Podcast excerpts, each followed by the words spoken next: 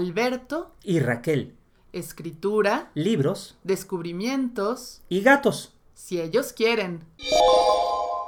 Lovecraft, transmitido como video el 21 de febrero de 2017.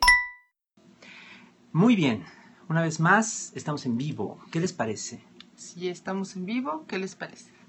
No ha llegado nadie todavía. Ya llegaron dos personas. Hola, ¿cómo están? Hola. Tres, cuatro, cinco, bien. Ya, mucho, mucho. Qué bueno, gracias, gracias por estar acá con gracias. nosotros. eso. Hola, Gabriel. Ayer nos conocimos en persona con Gabriel. Así fue. ¿Cómo están? Y miren, traigo mi taza de la Ibero, creo, sí, de la semana de Sí, sí, letras. sí. Que anduvimos ayer por allá. Yo no, yo traigo otra taza de otra cosa, pero, pero, Mm. Pues hola. enos aquí. Una vez más, estas son nuestras transmisiones de Periscope de los martes. Yo soy Alberto Chimal, ella es Raquel Castro. Sí, yo soy. Raquel Castro. Sí, sí, sí. Hola. Y bueno, como siempre, más o menos a las 9 de la noche, los martes, eh, desde la Ciudad de México, estamos transmitiendo en vivo Y a todo color. por Periscope. Y ahora sí que a todo color. Sí, sí, sí, hartos colores. Además, aquí detrás, como pueden ver, hay hartos colores también. Sí. Y pues este hoy vamos a Ay, de- Yo que le quiero ayudar a hacer como nuestros títulos. Hola, Alejandro, ¿cómo estás? Hola, saludos a todos, gracias por venir, gracias de, de Toluca hasta Tepepunk. sí. Este Alberto está apuntando algo mientras yo estoy mirando este a cuadro así como ¿eh? Ay, pues di algo. Y- ah, pues les queremos decir que este mm, estamos Gracias por ver 719. Sí, Ay. ayúdame. Ay. Sí. Pues iba a decir algo, quería decirles que estamos por empezar con la feria del libro de minería y son todos libros nuestros. Bueno, pues nosotros los compramos o nos los regalaron, no que nosotros los hayamos escrito, pero sí todos los que están aquí en casa, pues son nuestros. Y los de este lado, del lado extremo izquierdo del cuadro, también hay CDs. Así atrásito de mí, miren esos de ellas, son sedes. Este, y bueno, Alberto y yo vamos a participar en la Feria de Minería Así es. en una serie de mesas acerca de H.P. Lovecraft, este autor.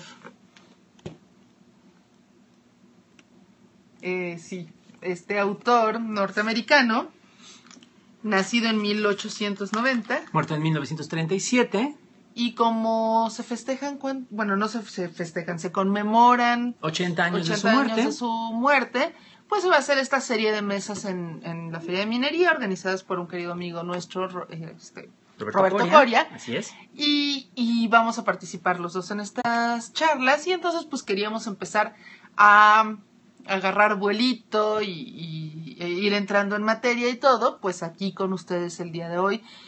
Porque además Lovecraft es uno de esos autores que incluso si uno no los hubiera leído, están muy presentes en nuestra mente, ¿sí o no? Así es. Uno de esos autores que están por todas partes. Eh, Borges decía hace muchos años, en el siglo pasado, que había libros que no era, no hacía falta leer porque ya estaban como en el aire, como que ya todo el mundo los conocía. Y, eh, y él mencionaba el ejemplo de las mil y una noches. Pero ahora podríamos decir eso de Lovecraft. Está en la obra literaria de muchísima gente, está en el cine, está en los cómics, está en las artes visuales, está por todas partes. Así es, es muy curioso porque las películas que se han hecho sobre la obra de Lovecraft, así específicamente, no suelen quedar muy bien. Sin embargo, hay un montón de elementos de la obra de este autor en, en diversas películas, en muchos elementos del terror, por ejemplo. ¿no? Si ustedes han visto la obra de Guillermo del Toro, al cual- casi cualquiera de las películas de Guillermo del Toro, ya tienen ustedes, aunque sea una probadita de, eh, de la obra de Lovecraft. El monstruo con el que se pelea Hellboy este, es eh, un monstruo primordial. Nos están diciendo que se pierde la conexión. Más gente se, la está perdiendo. Díganme por favor si sí o si no. Eh, en lo que Raquel encuentra lo que está buscando. Sí. ¿Se corta mucho? Oh, qué barbaridad. Y decían hace un momento que se veía mucho mejor, ¿no? Qué raro. Mm, Ay, ay, ay. A ver, pues si se sigue cortando, avísenos por favor. Este, pues cortamos la transmisión y volvemos a empezar a ver si se puede. Se está cortando. Cuéntanos, digan, cuéntanos, cuéntenos más, por favor. Oh, qué barbaridad. Pues vamos a, vamos a cortar. Sí, mucho. Uh, bueno, No, pues bueno, estamos. Vamos a intentar alguna otra cosa. toma dos. No se vayan, aquí estamos. Ahorita les seguimos platicando acerca de HP Lovecraft. No se vayan, vamos a intentarlo otra vez.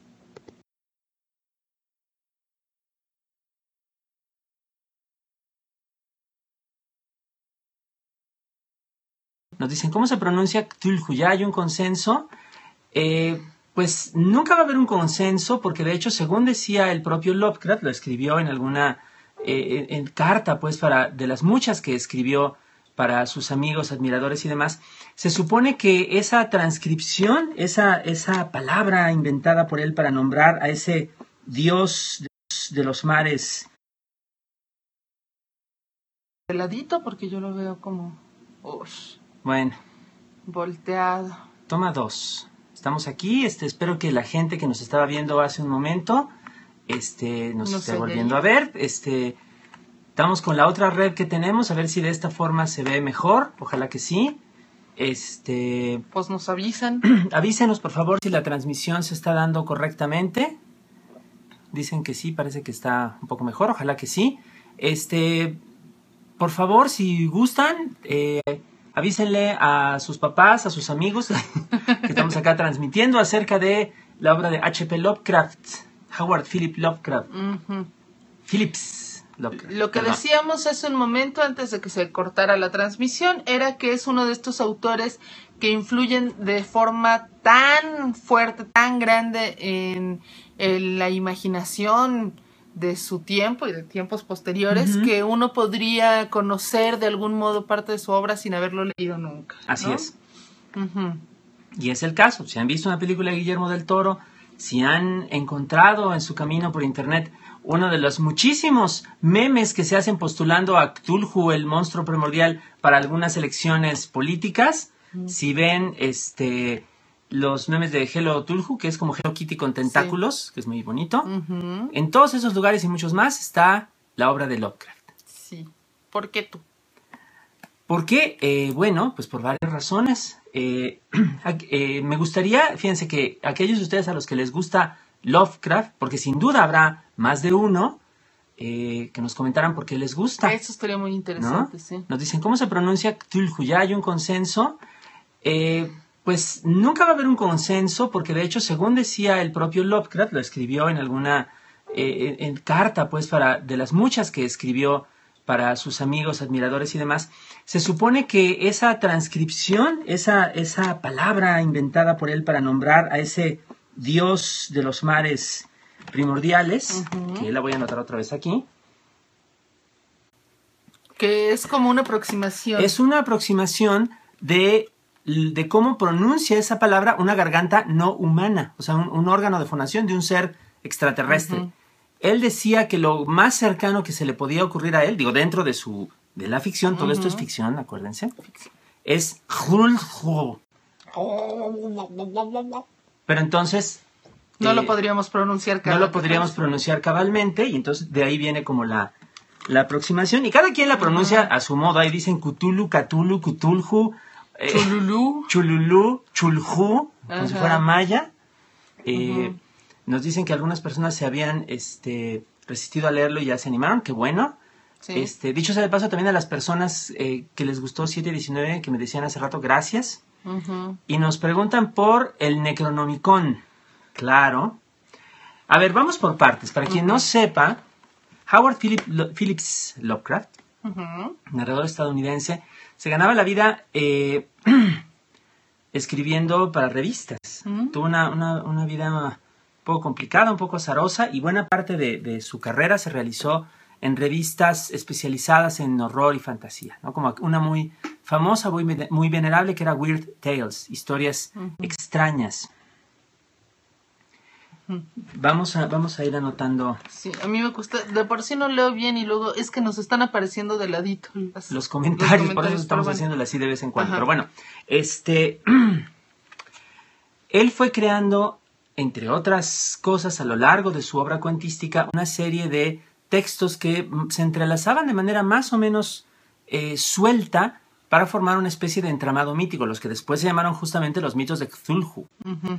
Eh, alguien nos dice que, lo- que los españoles lo pronuncian Cadulu. Eh, podría ser. Es, pues es como sea. Ultima- bueno, últimamente es un personaje de ficción, igual que todos los demás eh, dioses, demonios y seres terribles que Menos. Yoxotot que existe en la vida, ¿no? No. Oh, ¿Que existen dónde? ¿En la en vida? la vida real. No. Como tampoco existe, y ahí es donde vamos a llegar, el Necronomicon, que es un libro que supuestamente habría inventado un eh, árabe loco llamado Abdullah al-Hazred, donde denuncia o avisa de la existencia de estos seres primordiales que intentan perpetuamente invadir la Tierra y contiene hechizos y brujerías y cosas por el estilo. Lovecraft menciona este libro eh, que porque eh, como nos dicen por acá Luna de Plutón eh, hace referencia Ah, a él poco. según parece Eh, pero es una invención de Lovecraft el autor y el libro se supone que este hay gente que dentro de sus ficciones lo lee lo investiga pero siempre fue pensado como una ficción un simulacro una especie Sí. de este eh, impostura dentro de la, de la realidad, que es algo muy socorrido en, en buena parte de la literatura del siglo XX. Borges lo hacía Sí. también todo el tiempo y desgraciadamente en nuestra época es eh, el antecedente de esta cosa horrible de los hechos alternativos que se mencionan ahora. Eh, Luego salió por ahí algún vivo que escribió supuestamente los contenidos del Necronomicon y se puso a venderlos en el Chopo, pero pónganse ustedes a pensar si realmente un libro como el que describe Lovecraft iba a ser vendido en el Chopo, o sea, mm, algo no está del todo bien ahí. es una falsificación, es una impostura. Es un juego, a lo mejor. Bueno, se convierte en algo distinto Sí. cuando empiezan a sacarle dinero. Nos preguntan cuál será la mejor adaptación de Lovecraft al cine. Ah, tenemos una que nos gustó mucho, ¿la busco? Ay, búscala ahí, aquí debe estar. Mientras yo les cuento que eh, también nos mencionaban, es muy interesante la forma en que a partir de este entramado mítico que Lovecraft se va inventando, otros autores participan. Eso es muy interesante eh, y es lo que ha dado en algunas ocasiones a pensar a algunas personas en la obra de Lovecraft co- y sobre todo en estos mitos de Cthulhu como una especie de literatura de código abierto, en la cual cualquier persona se puede meter y cualquier persona le puede agregar. Lovecraft mismo alentaba que se hiciera esto eh, cuando se escribía con sus fans, cuando eh, tallereaba y apoyaba a algunos escritores aspirantes que eran sus discípulos, e incluso también cuando, como llegó a hacer en varias ocasiones, eh, trabajó pues como negro, como escritor fantasma, medio rehaciéndole o de plano haciendo enteros textos a otras personas. Eh, nos mencionan que entre aquellos eh, aprendices y discípulos de Lovecraft se ponían nombres, sobre todo se los ponía Lovecraft. Este, a Donald Wandrey, que era uno de sus discípulos, lo llamaba Melmoth, porque era Melmoth the Wanderer, Melmoth el, El vagabundo. vagabundo. Ajá. Ahí está la adaptación, no se vio la caja, muestra la No, porque Chan, la traje chan. para que tú la enseñes. Esta es una adaptación de La llamada de Cthulhu, uno de los cuentos más celebrados de Lovecraft, hecha por un grupo de fans, que es la sociedad es. Lovecraft, ¿no? Este, la, Sí. ¿Cómo se llama? Eh, la HP Lovecraft eh, no, Honor Society. Bueno, en fin, Es una belleza, está hecho combinando eh, actores y stop motion, hecho con tres un pesos, poquito de animación digital también. ajá, hecha en blanco y negro para dar la apariencia de que es como, Contemporánea Pues, al cuento que se publicó en 1926. ujú, eh, y es de veras una belleza, una cosa, es muy im- impresionante que una de las obras con menos presupuesto y con menos ganas de conseguir dinero, a Es partir de ella, mejores. es de las mejores. Además está subtitulada como en 25 idiomas. lo cual es fácil en una Porque- película muda. No, pero tiene los subtítulos, bueno, sí, los intertítulos Los intertítulos, claro. en diferentes idiomas porque los fans que están por todo el mundo donaron su trabajo traduciendo los subtítulos a su idioma de origen. De veras es una chulada y creo que lo más bonito que tiene esto, este DVD, es el, el documental de cómo se hizo, porque encima de que puede ser una chulada para cualquier fan del autor, es una chulada para cualquier fan del cine. Así que si se lo encuentran, Ya saben, la llamada de Cthulhu. No se lo pierdan. Literatura y cine también de código abierto. ¿no? Todavía a estas alturas, como ustedes sin duda habrán visto en más de una ocasión, hay gente que está realizando eh, adaptaciones, que está apropiándose de, de muchas formas de la obra de la obra de. Lovecraft. Tú traes ahí unos libros. Yo traigo algunos libros. Miren, les quiero recomendar este libro, que es Última vez en Plutón, que no, no es mismo confundir que- con Luna de Plutón. Sí, de Arturo Vallejo. Este libro, aparte de que Arturo es un amigo al que queremos mucho, él intercala una historia en época actual, algo que le ocurre a un adolescente mexicano, con la biografía de Lovecraft. Y está muy bien contada y está muy padre. Entonces, si les interesa el autor, el autor Lovecraft, este, pues les va a interesar este libro. Y bueno, si les interesa el autor Arturo Vallejo, pues también les va a interesar el libro, supongo. Es un libro publicado por Alfaguara el año pasado. Entonces se consigue fácilmente y está bien bonito. Nos preguntan, ah bueno, le enseña sus libros y te vamos a contestar algunas Ok. preguntas. Traje también. No se ve del todo porque lo tenemos forradito, porque este es un libro muy dificilito de conseguir. Pero se llama Los sueños de la Bella Durmiente. Y el autor es Emiliano González. Uno de los grandes clásicos de la literatura de imaginación en México. Platícanos, Alberto, de Emiliano González. Emiliano González, eh, pues es un, es un escritor de culto, un escritor muy interesante que ha desarrollado su obra, pues, a su propio gusto, eh, trabajando lo que le interesa. Y este libro, Los sueños de la Bella Durmiente, pues es su libro central. Es un libro de cuentos un poco a la manera de los autores modernistas y decadentistas y con muchísima influencia de Lovecraft, hasta el punto de que eh, uno de sus cuentos probablemente es eh, la primera o una de las primeras referencias, digamos, que aparece en una colección literaria mexicana a la obra de Lovecraft directamente, un cuento que se llama La herencia de Cthulhu, en el cual un personaje eh, se encuentra con un extraño eh, artefacto, una especie de escarabajo, medio escultura, medio quién sabe qué, en el Museo del Chopo, y por ¿Podemos leerles supuesto... al principio? Sí, claro. Y por supuesto, Y por supuesto, es un representante encubierto de los seres primordiales que vienen a invadir el mundo. Que es lo que... Así es. ¿tú lo buscas? Sí, mientras tú platicas. Este, traje también Miedo en Castellano. Ay, presúmeles miedo en castellano. Otro libro de Emiliano González. También muy difícil de conseguir, ¿verdad? Que son 28 relatos de lo macabro y lo fantástico. No son de Emiliano González, sino que él hizo la selección Él es el antologador. y las notas. Y lo traje porque el, el tono, la atmósfera es también muy, muy Lovecraftiana, ¿no? Sí. ¿Ya encontraste? sí. Ah, lee. Fíjense, así comienza la herencia de Cthulhu, No, dilo como el... de Cthulhu, de Emiliano González.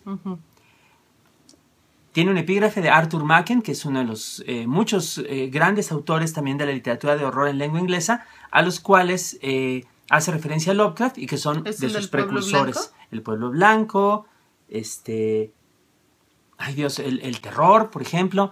Nos preguntan qué este, hay que leer primero de Lovecraft. También nos dicen que un cuento favorito es El abismo en el tiempo. Ahorita vamos a platicar también nuestros favoritos. Lovecraftianos y hacer algunas recomendaciones. Pero antes, Sí. la herencia de Cthulhu, de Chululu. Chululu. A ver. Muchas gracias por el elogio de las pláticas. En la epígrafe de Arthur Machen, hay sacramentos del mal a nuestro alrededor. Dos leyendas circulan en torno al Museo del Chopo. La primera nos habla de una ciudad espantosa construida alrededor de este bello templo, que alguna vez alojó a una orden hermética llamada la Cruz Resplandeciente, integrada por masones defraudados y altivos rosacruces, con el propósito de, llegado el día, poder tragárselo vivo un gran monstruo de concreto gris engullendo a una pequeña pero espléndida quimera de hierro verde.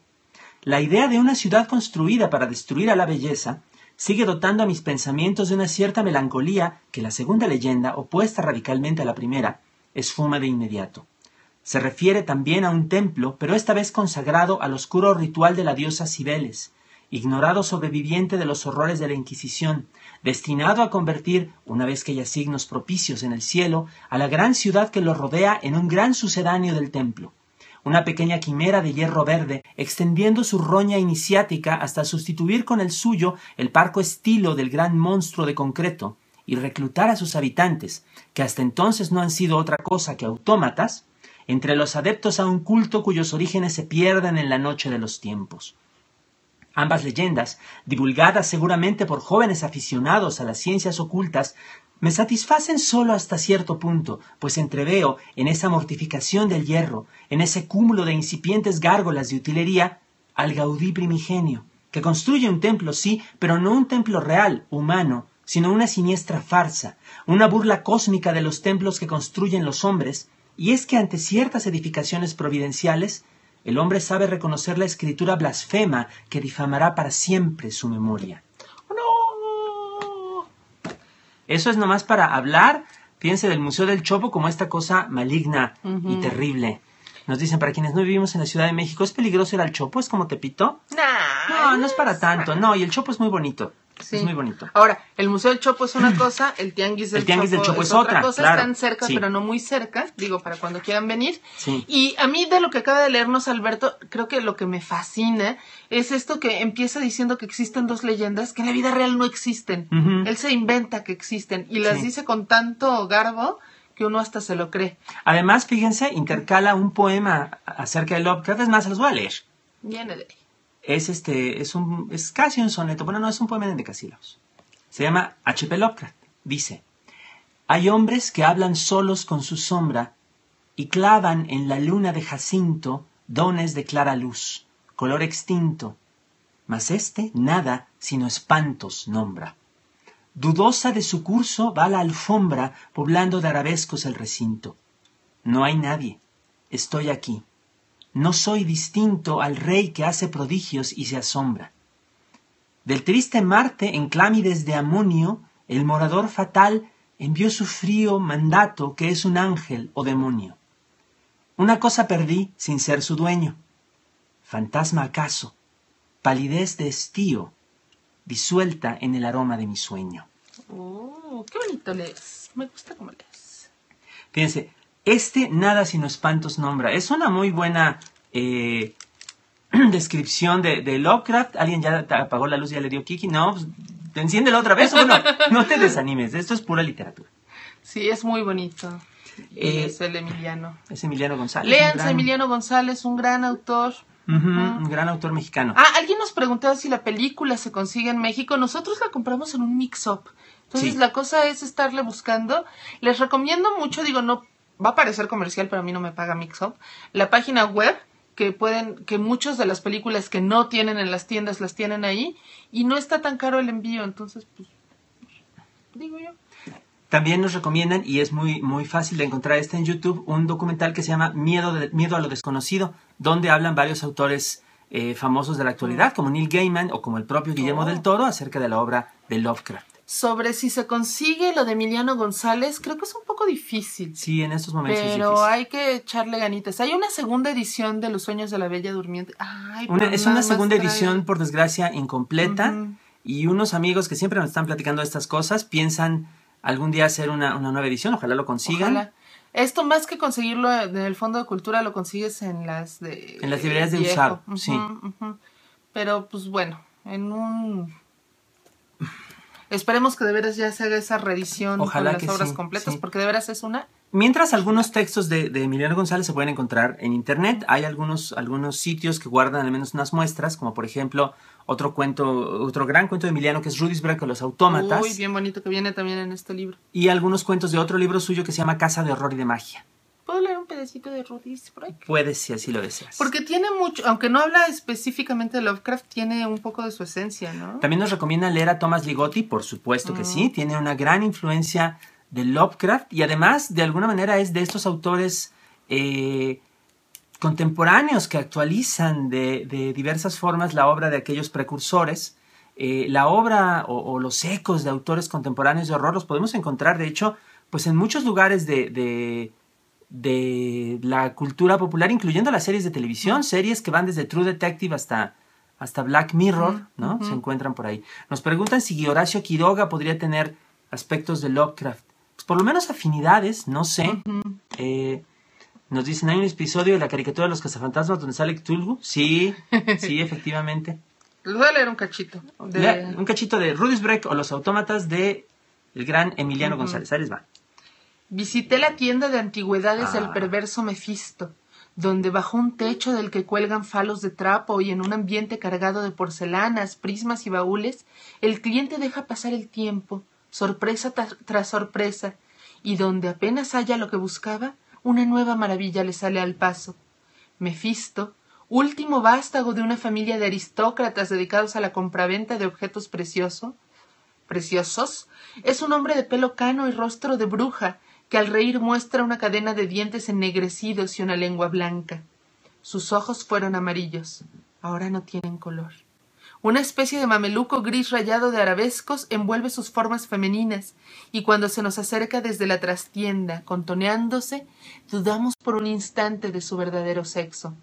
Con voz de pájaro nos pregunta qué puede hacer por nosotros, y antes de que respondamos comienza a mostrarnos, como dice él, su modesto repertorio de bizarrías. Quiere actuar un poco. Tomando una cajita de marfil ensalza sus virtudes, nos cuenta cómo la obtuvo y para qué sirve, agitando sus manos esqueléticas rebosantes de anillos. Se pone una diadema, ensaya una sonrisa cándida que resulta patética, nos dice que la diadema tiene cualidades mágicas y las enumera, nos invita a bajar al sótano, donde guarda sus verdaderas joyas, sus tesoros, un collar de amatistas para regalar a la esposa el día de su cumpleaños, del que nadie puede desembarazarse una vez que ha ceñido el cuello y que va reduciendo su diámetro hasta estrangularnos. Un reloj que da la hora solo momentos antes de la muerte de su dueño. Un retrato que cobra vida, se sale del cuadro y merodea por la tienda cuando Mefisto se va. Un pequeño bailarín de cuerda, que toma proporciones gigantescas mientras duerme el niño o la niña a quien se lo obsequiaron un huevo de jade que al ser agitado emite una risa diabólica, un caballito de carrusel que relincha, voltea la cabeza y se encabrita para horror del jinete, una llave de plata que suspendida en el aire busca el ojo de cerradura más arbitrario, ya sea el de la puerta que nos conduce al infierno o el de la que nos lleva al paraíso y que nos obliga a seguir su curso hasta llegar a esa puerta y abrirla. ¿Eh? La cantidad, la, la, imaginación de este vato es impresionante, ¿no? La cantidad de historias que nos crea en la cabeza. Este pasaje que leyó Raquel, yo lo usé como epígrafe en una antología de cuento fantástico mexicano que, que, hice y que se llama, bueno, en honor a, al cuento y a la tienda de Mefisto, se llama La tienda de los sueños. Y sí, chispirijillas. Sí, caray. Nos dicen, ¿les gusta la canción Yo quiero ser como Lovecraft de la monja enana? Ay, yo la quiero oír, yo no, la, conozco, wow. ¿Qué opinión les merece la antología Malos Sueños, Felices Pesadillas, publicada por Valdemar? Valdemar suele publicar antologías estupendas.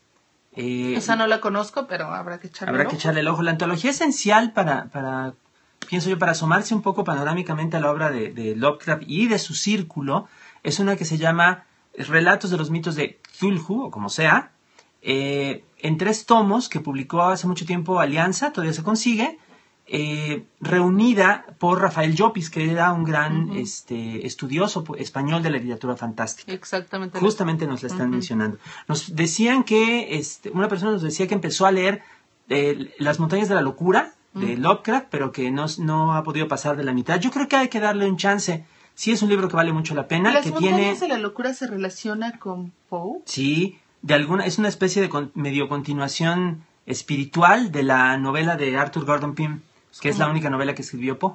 ¿Es como, como una fanfic?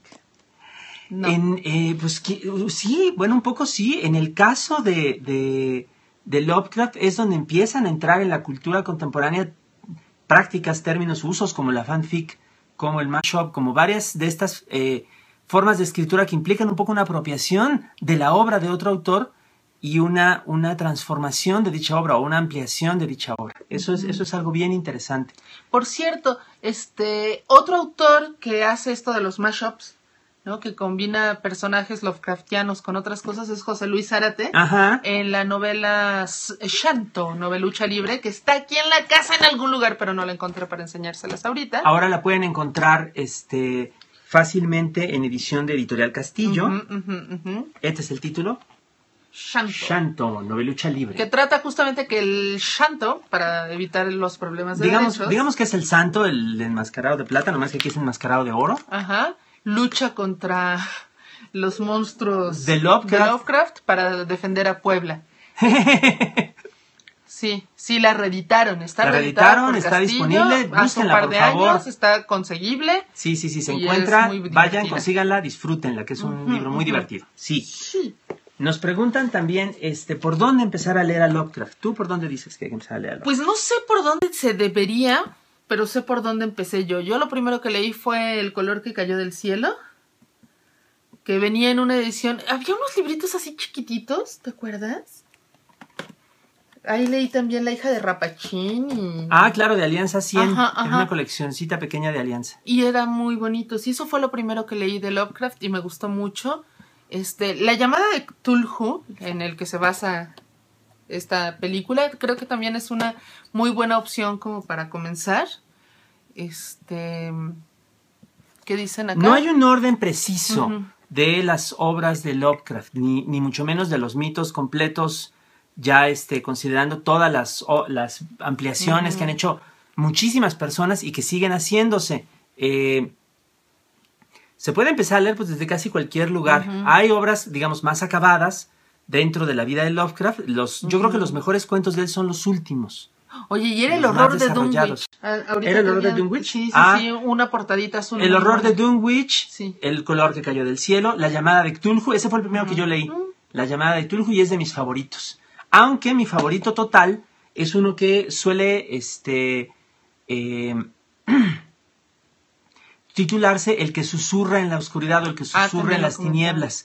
Yo digo que debería ser el que susurraba, porque es una cosa ahí delicada de traducción, pero algún día voy a hacer mi traducción y la voy a poner por ahí. Sí, nosotros queríamos hacer una traducción de Lovecraft. No, Sí, sí. Este, aquí está otra vez el título de la novela de José Luis Zárate, donde salen los monstruos Lovecraftianos. Nos dicen que se corta. Sí, sí va a estar mañana en YouTube esto completito y esperemos que no se corte al estar ahí. ¡Ay! Ay, le pegué al. Ay, perdón. Lo siento, esto no estaba planeado. Alberto se pone violeta. Es que me emocioné. Así. Ay, me. Camarita, sana, sana, camarita de rana. Lo siento. Bueno, entonces. Nos mencionan las ratas. ratas. del cementerio. Ah, sí. Pero ese no es de Lovecraft, ese es de Robert Bloch, si no me engaño, que es muy bueno. Sí. Es que esa es la otra cosa que es bien interesante, que ya medio empezó a decir Alberto, pero que creo que podríamos retomar, que Lovecraft era muy generoso con sus cuates, ¿no? Y les tallereaba los textos y se escribían cartas kilométricas eh, pimponeando ideas. Y, Sí, sí, sí. y entonces hay muchos autores que se insertan en la onda de los mitos de Cthulhu, que, que retoman personajes con permiso de Lovecraft.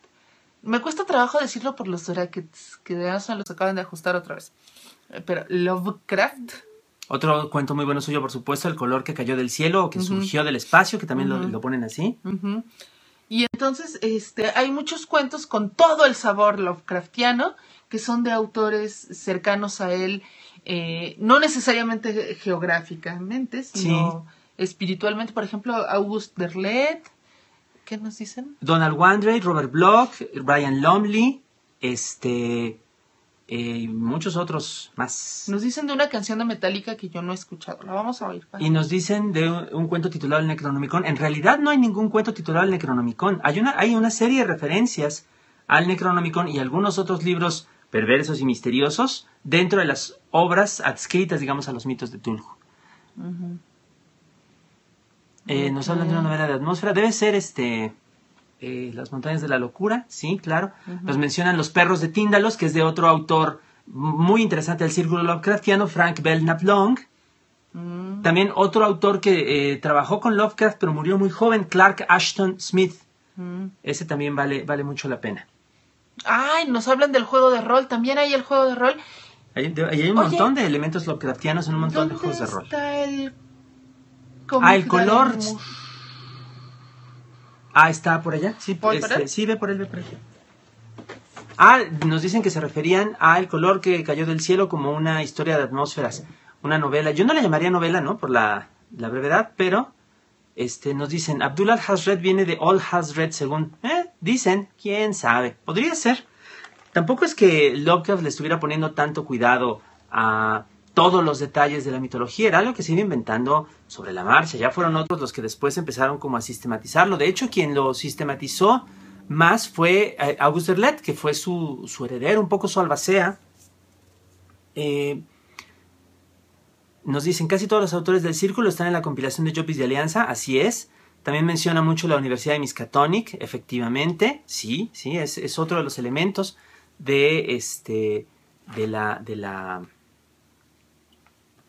de la mitología, la ciudad de Arkham, en todos estos parajes extraños que se inventa Lovecraft en Nueva Inglaterra, en su, en su tierra. Pues imagínense que de pronto alguien eh, decidiera hacer una mitología entera ambientada en la ciudad de Durango, ¿no? Este, o en eh, la ciudad de Villahermosa y le metiera monstruos y le metiera eh, expertos, avistamientos. me, preguntan, ¿la traducción de Valdemar o de Edaf? A mí me, gusta más, me gustan más las de Valdemar, debo decir. Este, las de Edaf no me parecen malas. La vida de Lovecraft fue tormentosa, preguntan. Eh, sí, en cierta manera sí. Fue una vida, una vida triste, creo yo, una vida pues que fue de privaciones crecientes porque era eh, una familia, la suya, venida menos, que había tenido dinero pero que lo había ido perdiendo y que fue a todo lo largo de la vida de Lovecraft eh, en, pasando a un estado cada vez más empobrecido. Eh, por eso Lovecraft tuvo que ponerse a trabajar y de hecho a ponerse a trabajar sin tener realmente mucha experiencia ni mucha educación. Nos preguntan si Lovecraft fue eh, contemporáneo de Poe. No, no lo fue. Lovecraft nació en 1890, Poe había muerto en 1849. De hecho, las obras de Poe estaban en la biblioteca que el abuelo de Lovecraft le dejaba leer al nieto y donde encontró él eh, mucho de eh, sus influencias tempranas, donde encontró desde el conocimiento de los clásicos hasta sus primeros atisbos de conocimiento científico que también tienen que ver eh, mucho con la obra de Lovecraft. Al contrario de lo que sucede con eh, muchos autores de los que antecedieron a Lovecraft, lo que tenemos en su obra es un acercamiento no solamente a lo mágico, a lo sobrenatural, sino también eh, a la especulación científica, un poco, un poco en el borde de lo que después eh, se llamaría la ciencia ficción. Eh, Lovecraft mismo, de hecho, hablaba de algo que él llamaba horror naturalista, horror que no llegaba a lo sobrenatural, sino al contrario, trataba de basarse en lo natural. No siempre llegaba a eso, pero, eh, pero tenía que ver con eso. Partes de, de la obra de Lovecraft también tienen que ver con lo que él llamaba el horror cósmico, porque muchos de sus monstruos terribles vienen pues del espacio sideral. Todavía andan por aquí. ya, ya te había sido. No encontré el libro ese que fui a buscar, pero encontré este otro. Ay, vean esto que es bien bonito. ¿Qué, qué opinamos de la película eh, de, la bruja que le hace unos guiños a Lovecraft? Pues sí, es, Yo no la he visto. a mí sí me gusta la película de la bruja. La recomiendo, véanla. Y consíganse esto, por favor, si les que la encuentran. Esta es una maravilla, es una de las grandes adaptaciones de Lovecraft en cualquier medio realizada por un enormísimo dibujante argentino, Alberto Brecha. Vean ustedes, lo que es interesante de esta, de esta eh, adaptación, que es de varios cuentos de Lovecraft, es que eh, quienes conozcan eh, los textos de nuestro autor sabrán que en muchas ocasiones tiene unas descripciones muy extrañas, porque trata de describir, de hecho, lo indescriptible, aquello que está más allá de los sentidos humanos, del entendimiento humano, lo que no se puede comprender. Y entonces hace unos pasajes muy, muy extraños y muy abracadabrantes y espeluznantes. Y entonces Brecha se pregunta cómo hacer el equivalente de esos pasajes eh, de lo indescriptible y lo que hace es que realiza dibujos que son casi abstractos, manchas de tinta, plastas de, de, grises que de alguna forma reflejan o tratan de ser equivalentes a esta visión de lo, de lo que no se puede describir. ¿no? Entonces, es, es, es, una gran obra, es, es, muy recomendable. Digo, vean, vean esta imagen, o sea, vean esto, por ejemplo. Es, ¿Qué es esto? ¿Quién sabe? Eh, pero es, digamos, de esas impresiones de pesadilla que, por supuesto, eh, se derivan de este gran interés que tiene Lovecraft por la literatura de horror y por su gran tema, por uno de sus grandes temas, que es justamente lo que está más allá del entendimiento humano, ¿no? Aquello que llega a eh, invadirnos, no solamente aquello que llega a invadirnos, sino aquello que está más allá de nuestra estatura, de nuestro conocimiento. Este libro está publicado por Editorial Nueva Imagen, pero en los años ¿80s? 70, en 1980. Mm, ujú. Lo lamen- lamento mucho decirlo, pero este no lo prestamos. Pero pueden venir a verlo aquí a la casa. Si quieren. Bueno, Si quiere Alberto. No encontré, les decía, el de Alan Moore. que es este Neonomicon, una, una historia ¿Qué breve. decías que está así, Sí, a mí ¿no? no, es mi favorito de Alan Moore, me parece que no Pero lo me encontré logró. este y no sabía yo que lo teníamos. Ah, pues miren, este es muy bonito, este es más reciente, este es un bestiario de Lovecraft, eh, entre- con descripciones de criaturas horribles entresacadas de sus textos, también ilustrado por un gran, eh, otro gran ilustrador argentino que es Enrique Alcatena. Mm, Miren, por ejemplo. Ay, les podemos leer un textito breve de aquí si quieren, digo, para que leamos un poquito de sí. Lovecraft. Fíjense, este, este es uno de los muy famosos de, de Lovecraft. Ah, o sea, trae fragmentos de Lovecraft Sí, y, sí. y- e ilustrados. Sí. Yo no lo había visto. Pues no sé, porque trabajas en una oficina y no vienes Mm. nunca aquí a la casa, Ay, no tienes aquí nunca. limpiando el Ay, piso, cálmate. la letrina. Es muy triste mi vida. Nos preguntaban algo de la zoología, este, ¿qué? Ñe, Ñe, no alcanzo a ver. La canción de Metallica, The Call of Cthulhu. Sí, es que lo pronuncian de un modo bien extraño. Los seres de HP Lovecraft no encuadran en los típicos vampiro, hombres, lobo. No, claro que no. No, Son otra categoría, son estos monstruos provenientes del cosmos. Así es. Anteriores a ¿Se todo. sabe quién era el autor favorito de Lovecraft? Pues varios. Edgar Allan Poe, por ejemplo. Arthur Machen era también uno muy mencionado. Algernon Blackwood, este también, es que es un gran Oye, tenía autor inglés. gustos. Tenía muy buen gusto, don, don HP. A ver, nos vas Ahí a leer entonces. Hongos de Yugot. Yo lo actúo. El folclore antiguo, aunque confuso, evasivo y en general olvidado por la generación actual, era de un carácter muy singular y resultaba obvio que reflejaba la influencia de historias indias aún anteriores. Yo lo conocía bien, aunque nunca había estado en Vermont, a través de la muy rara monografía de Eli Davenport, que incluye material oral recogido antes de 1839 entre los habitantes más antiguos del estado. Por otra parte, este material coincidía con historias que había oído en persona en boca de viejos montañeses de New Hampshire. Brevemente resumido, sugería que una raza de seres monstruosos vivían ocultos en algún lugar de las colinas más remotas, en los bosques profundos de los picos más altos y en los valles oscuros donde corren arroyos de origen desconocido.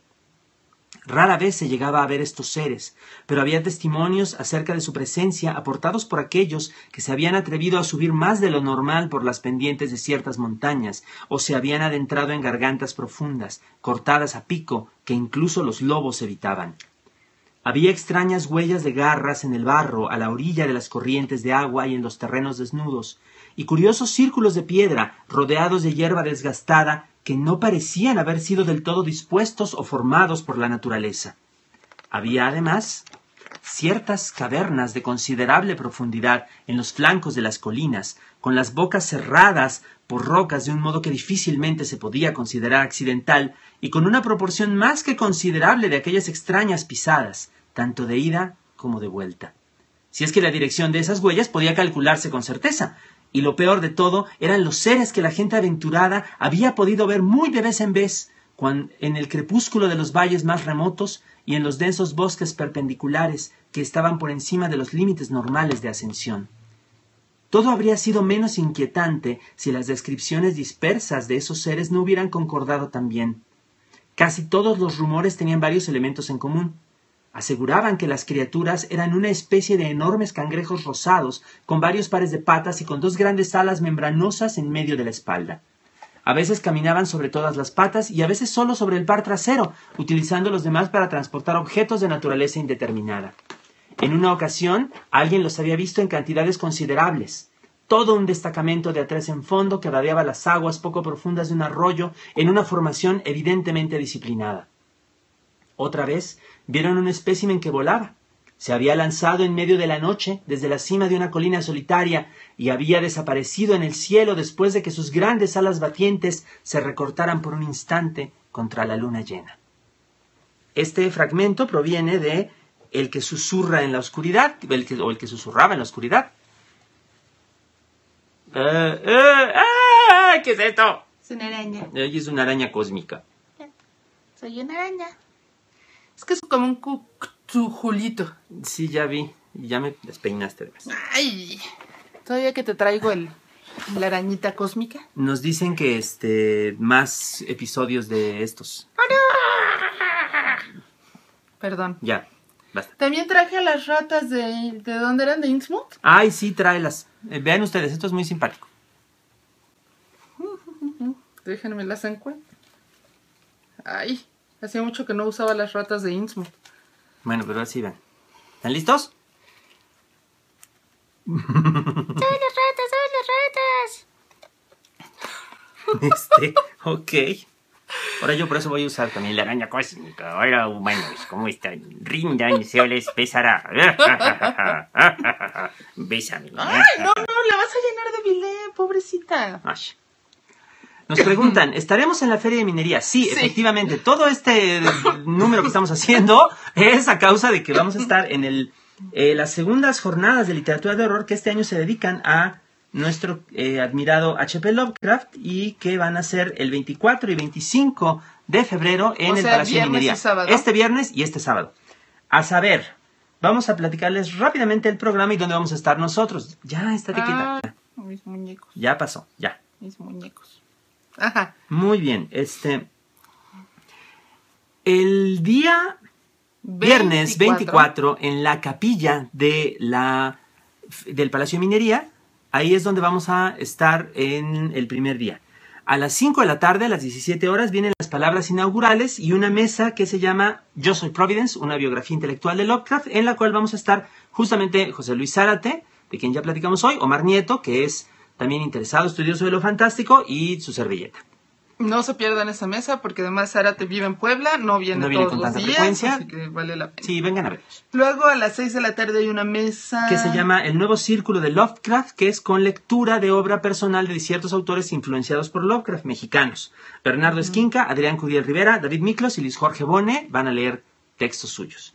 Y luego ese mismo día, a las 7, una videoconferencia desde España, porque este es con un Con autor y estudioso, con David Roas, que es un Buenazo. estupendo escritor y estudioso de lo fantástico, que se llama El día que Cthulhu cruzó los Pirineos, los inicios de la recepción de Lovecraft en España. Oye, eso va a estar muy bueno. Todo esto, pues, de 5 de la tarde a 8 de la noche en la capilla del Palacio de Minería el viernes 24. Y de ahí nos vamos al Summers a cenar, así que si nos acompañan.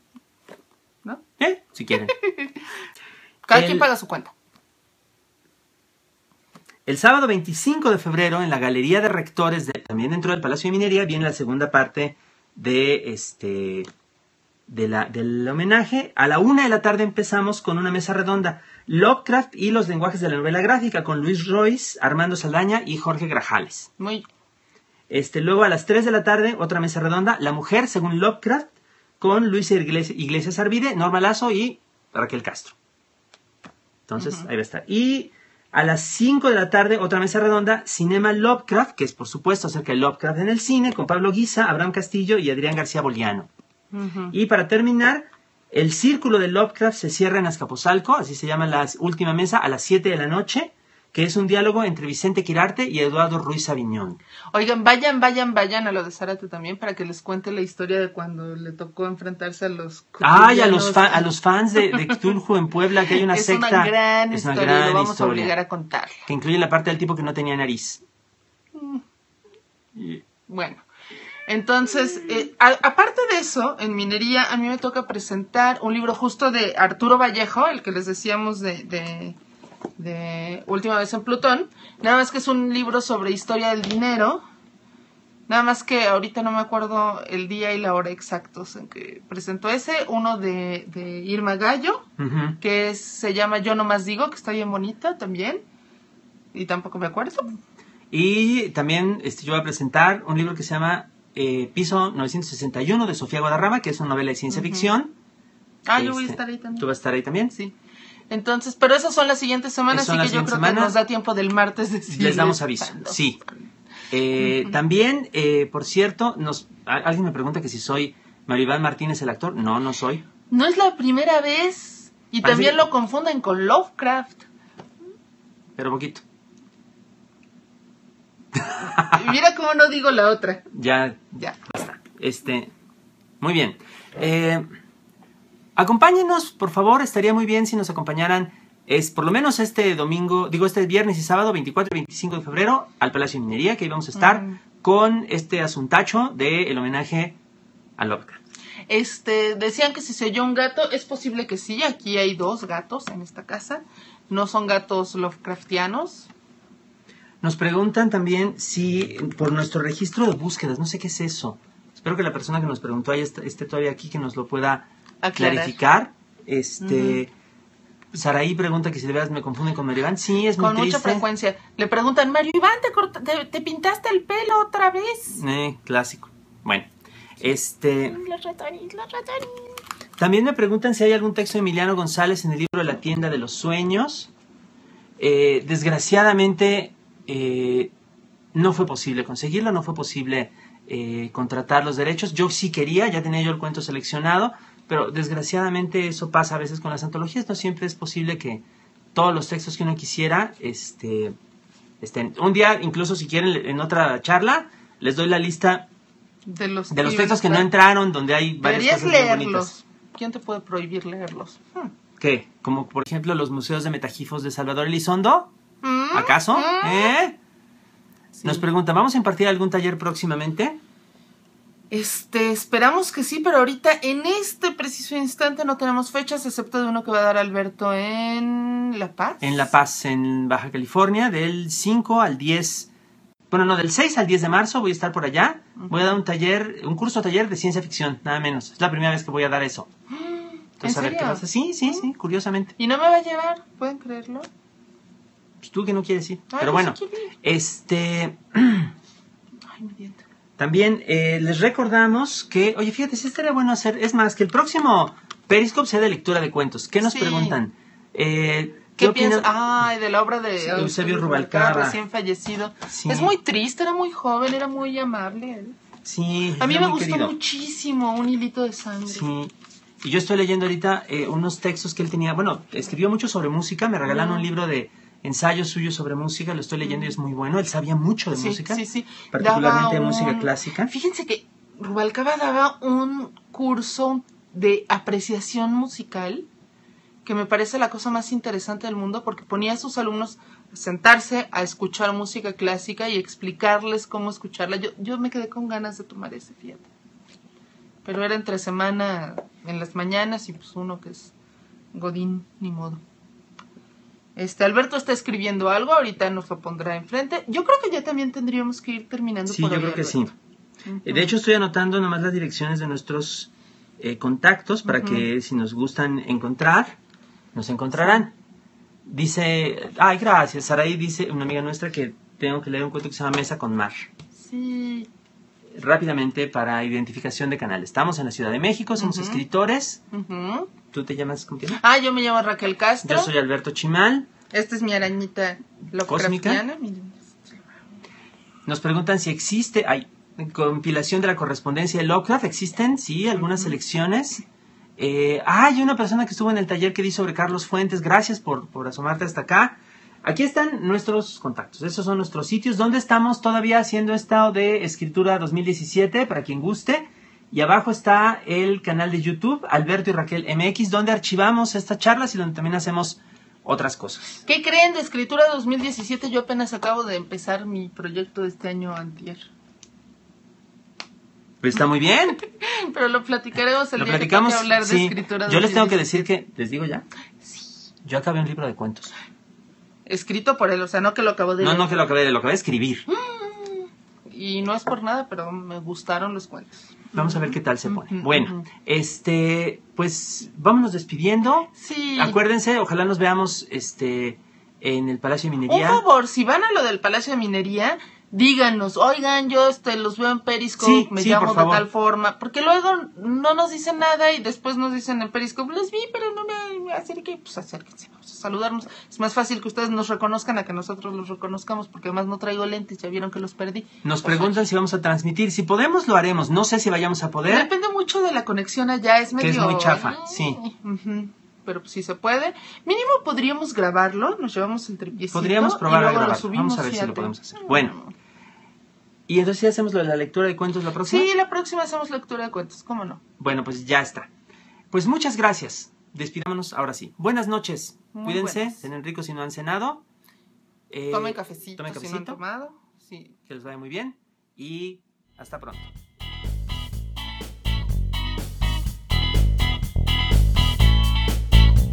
Realización, Alberto Chimal y Raquel Castro. Música www.incompetech.com Vean nuestros programas en vivo y más videos en www.youtube.com diagonal Alberto y Raquel MX, También nos pueden encontrar en Facebook, Twitter Instagram. y hasta en el mundo fuera de internet. Uh, Sí, sí, sí. Gracias. gracias. Adiós.